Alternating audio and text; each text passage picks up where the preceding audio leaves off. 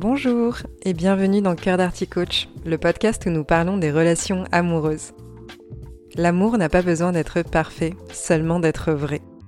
Je vous livre des outils, des réflexions et des clés de compréhension pour y parvenir. Que vous soyez célibataire ou en couple, si vous souhaitez avoir une vie affective épanouie, vous êtes au bon endroit. Bonjour à toutes et à tous, je suis enchantée de vous retrouver dans ce nouvel épisode de podcast où je vais vous parler des quatre piliers fondamentaux pour construire une relation amoureuse saine, vivante et durable. Pour vous donner une image, on pourrait comparer le couple à une chaise. Une chaise, pour être stable et ancrée, elle a besoin de ses quatre pieds. Pour le couple, c'est la même chose. Il y a quatre types de connexions à développer qui permettent de faire un beau voyage du couple. À partir du moment où l'une de ces connexions vient à manquer, la chaise, ou plutôt le couple, devient bancal. J'imagine qu'on s'est toutes et tous déjà assis sur une chaise qui n'était pas très stable. Ce qui se passe, c'est qu'on essaye de garder l'équilibre, on se balance un peu sur celle-ci et puis on n'est pas forcément hyper à l'aise. Et d'ailleurs, si la chaise est vraiment trop bancale, on peut carrément tomber par terre. Cette image de la chaise, je la trouve intéressante et parlante pour le couple. Notamment parce que les quatre piliers d'une relation amoureuse que nous allons voir sont comme ces pieds de chaise. Dès lors que l'une de ces connexions vient à manquer, cela impacte la stabilité du couple du stade de la connexion qui s'effrite et qui amène son lot d'instabilité jusqu'à avoir l'éventuel sentiment que le couple part complètement à la dérive. Ces fameuses connexions peuvent aussi être une grille de lecture lorsqu'on apprend à connaître quelqu'un. On peut venir regarder à quel point ces différents liens se développent ou non dans la relation. Dans cet épisode, je vais donc vous parler de ces fameuses connexions, ces quatre piliers que l'on développe dans une relation amoureuse et qui vont contribuer à notre épanouissement et à notre sécurité relationnelle. Ici, on ne parle donc pas de critères de relation et de préférence, puisque les critères prioritaires diffèrent selon les individus en fonction des besoins personnels. On parle bien de quatre types de connexions universelles et nécessaires pour un lien vivant et sain. Ces quatre connexions constituent une stabilité de la relation, un amour entre guillemets complet, et cela se compose donc des différentes connexions suivantes la connexion physique, la connexion émotionnelle, la connexion intellectuelle, puis la connexion spirituelle et nous allons voir plus en détail ce que l'on retrouve derrière chacun de ces termes. Je vais tout d'abord parler de la connexion physique. Il s'agit de l'attirance physique et de la relation sexuelle. On retrouve donc dans ce lien tout ce qui concerne le toucher, les caresses, la sexualité. On a aussi la notion d'énergie et d'alchimie qui entre dans la connexion physique. Dans l'épisode précédent, je vous parlais justement de la sexualité dans le couple. C'est un sujet qui est souvent très présent dans les relations. C'est quelque chose de tout à fait normal que ce soit mouvant. En fonction de nos étapes de vie et de l'avancement de la relation, on va avoir cette connexion physique qui sera plus ou moins vivante. Il y a des conseils qu'on peut retrouver sur Internet ou des fois en accompagnement auprès de professionnels de bien-être qui consistent à dire qu'il faut se forcer à maintenir cette connexion physique, même si parfois on n'en a pas envie. Je pense que l'idée derrière ce message est de ne pas négliger l'importance de cette connexion. On observe dans beaucoup de couples que le fait de délaisser cette connexion, quelles que soient les raisons, amène une forme de distance, voire une rupture, d'où le discours de ne pas négliger cet aspect. En fait, cette distance ressentie, elle est valable quelle que soit la connexion qui vient à manquer. Cela dit, ce sujet de la connexion physique est d'autant plus présent qu'il existe beaucoup d'injonctions sur le domaine de la sexualité. La nuance que j'aimerais apporter par rapport à ces contenus et propos est que je ne pense pas que le fait de se forcer soit une solution. C'est le même principe que manger quand on n'a pas faim. On risque davantage de se dégoûter de la nourriture plutôt que de retrouver l'appétit. Par contre, on peut venir se saisir du sujet et chercher à retrouver l'appétit. En passant par la sensualité, par la découverte de nos langages du désir ou encore en allant à la rencontre de ce qui anime notre vitalité sexuelle et ce qui l'éteint. La connexion physique, on peut aussi l'étendre à un rapport à la matière qui soit plus vaste encore avec la notion de partage réel. Avec les temps de présence accordés à la relation, la qualité des moments passés, les actions, etc. Je pense que c'est important de préciser cela puisque si on s'en tient à la notion d'attirance physique et sexuelle telle qu'elle, on pourrait exclure la possibilité d'un couple vivant et épanouissant pour les personnes qui sont par exemple sur le spectre de la sexualité.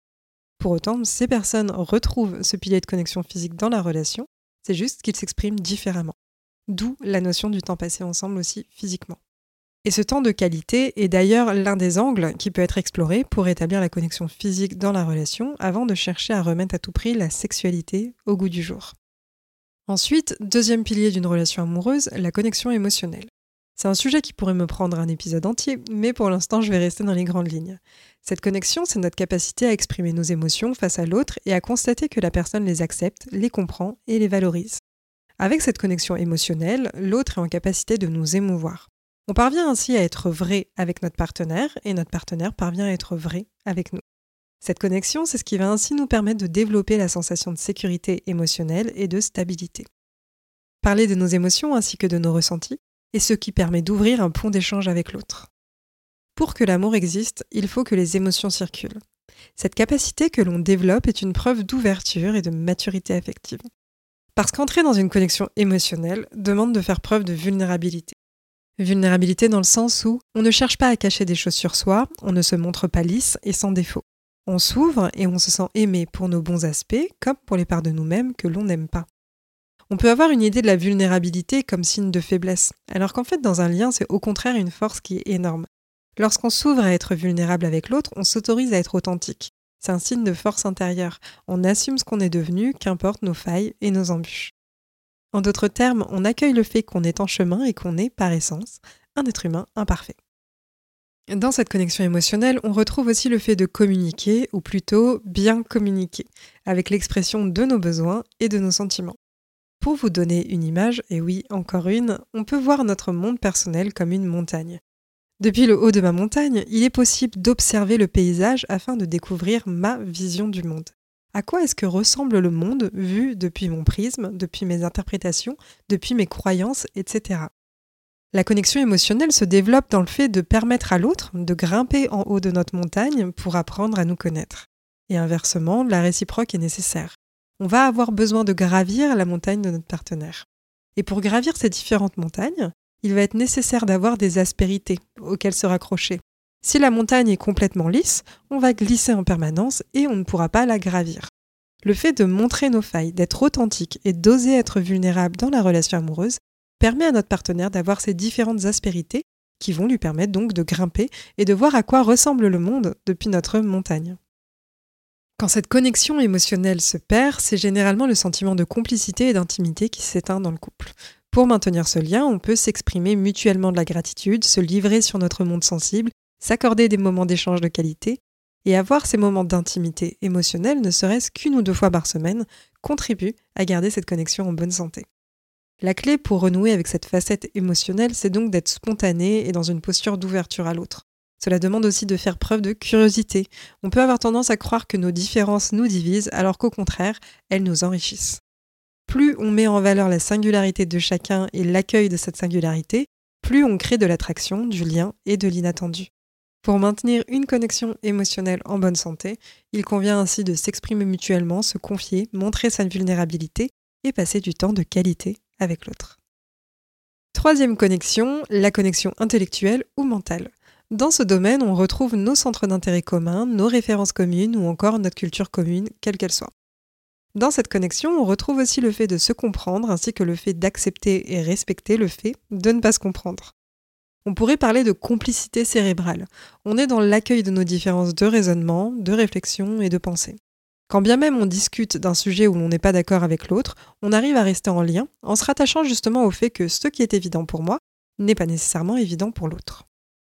Au travers de cette connexion, on cherche à mieux comprendre les propos de l'autre. Cela permet de nous sentir enrichis dans nos échanges avec l'autre, quand bien même on ne tombe pas à 100% des mêmes intérêts dans les sujets de conversation. Il y a des personnes qui, au travers de cette connexion intellectuelle, recherchent la stimulation intellectuelle ou le débat d'idées. Sauf que dans cette recherche, c'est très spécifique les centres d'intérêt sur lesquels la personne en face de soi doit pouvoir débattre. En réalité, on ne tombe pas amoureux de notre propre part de nous-mêmes qui existe chez l'autre. Aimer, c'est se laisser surprendre. Et cette connexion intellectuelle, elle peut exister au travers de sujets qui initialement ne nous auraient pas intéressés. Ce que l'on recherche chez l'autre, il se trouve que l'on peut aussi être la personne qui l'apporte. Si par exemple je cherche à tout prix une personne qui pourrait me nourrir dans mon rapport à l'art et à la créativité par le biais du, disons, du design contemporain, eh bien peut-être que je peux être celle qui apporte ce sujet et ses connaissances à l'autre. Là où mon partenaire pourrait m'apporter des connaissances en politique que je n'avais auparavant jamais approfondies. Dans la conversation, je pourrais être stimulée par l'échange, même si ce n'est pas l'échange intellectuel que je recherchais initialement dans un lien amoureux. La stimulation intellectuelle, on peut la retrouver de manière inattendue. Ce que je veux dire par là, c'est que cette connexion intellectuelle, c'est ce qui nous permet de garder de l'intérêt dans nos conversations et de ne pas s'ennuyer dans nos échanges avec l'autre.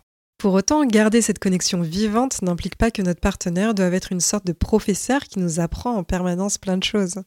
De même, derrière la connexion intellectuelle, il ne s'agit pas de rechercher une forme d'intelligence spécifique chez l'autre. C'est plutôt le fait d'avoir des échanges construits et de maintenir de l'intérêt dans les échanges avec l'autre. Et enfin, on arrive au dernier pilier, la connexion spirituelle. Il s'agit de nos aspirations profondes. Cela concerne les valeurs communes, mais surtout la façon dont on perçoit le monde et notre chemin de réalisation au sein de celui-ci. Pour les valeurs, c'est ce qui est important pour chacun et chacune, en sachant qu'on ne met pas toutes et tous la même chose derrière une même valeur. Tout comme on n'incarne pas toutes et tous nos valeurs de la même manière. Mais aussi, on peut partager les mêmes valeurs dans un ordre de priorité différent. Dans cette notion de connexion spirituelle, il va y avoir un lien avec le sens de la vie. On peut être en quête d'expérience, de connaissances, de progression, etc. On peut aussi avoir des visions différentes sur la façon de s'accomplir. Ce qu'on retrouve également dans cette connexion sont les projets de vie. Et par extension, la capacité à accorder nos projets individuels avec les projets de couple, en respectant et restant ouverts aux projets individuels de l'autre, bien entendu. Il y aura des projets de vie qu'on aura ensemble et d'autres qui seront individuels. Donc forcément, c'est mieux si nos projets respectifs sont compatibles. Et dans cette connexion, on peut retrouver pour certaines et certains le fait de partager la même religion. Parce qu'une religion, ça apporte un socle avec certains courants de pensée ou certaines valeurs. Mais en déplaçant l'accent sur les valeurs, on peut se rendre compte que, avec ou sans religion, on peut faire exister dans son couple des idéaux, tels que la fidélité, la loyauté, le courage, l'endurance face aux épreuves, l'honnêteté, le soutien réciproque, l'estime de soi et de l'autre, la tendresse, l'écoute, la patience, la générosité, le don de soi et pourquoi pas aussi le pardon. Donc voilà dans les grandes lignes ce qu'on entend par connexion spirituelle. Ce qu'il faut savoir avec cette connexion est que plus on se construit dans le temps, plus notre capacité à influer sur ce domaine de connexion devient limitée. C'est d'autant plus dur de remettre ces choses en question quand on évolue et qu'on prend de l'âge. Avec le temps, on apprend à se connaître, nos exigences deviennent plus pointues et donc cela peut s'accompagner du sentiment que c'est de plus en plus dur de rencontrer quelqu'un qui nous correspond vraiment. Et c'est vrai qu'on va filtrer plus de personnes, mais cela a aussi ses avantages puisqu'on va mettre de l'attention sur les personnes qui nous correspondent vraiment. Donc si je résume ce qu'est cette connexion, c'est le fait de nourrir des valeurs communes et de partager une vision compatible des projets respectifs de chacun avec les projets du couple. C'est l'accueil de la vision d'ensemble. Vous en savez désormais plus sur ces quatre grandes connexions qui permettent de naviguer sereinement au travers du voyage du couple. Comme je le mentionnais en début d'épisode, dès lors que ces liens s'effritent un peu, cela aura un impact sur le voyage. C'est pour cela que ces quatre connexions sont importantes à garder en tête et à nourrir pour maintenir le lien amoureux vivant. Et je parle de vivant parce que la vie est faite de mouvements. Une relation amoureuse est quelque chose de dynamique, en constante évolution. Avec ces piliers, on continue à se sentir proche de l'autre. J'espère que cet épisode vous a plu. En description, je vais mettre des épisodes déjà sortis sur mon podcast Cœur d'Arty Coach qui peuvent vous permettre d'approfondir certaines des notions que j'ai pu évoquer. Donc comme toujours, n'hésitez pas à mettre 5 étoiles sur la plateforme d'écoute que vous utilisez ou encore à partager l'épisode si le cœur vous en dit. Je vous souhaite de passer une très belle journée ou soirée selon l'heure à laquelle vous m'écoutez et je vous dis à très bientôt dans un prochain épisode.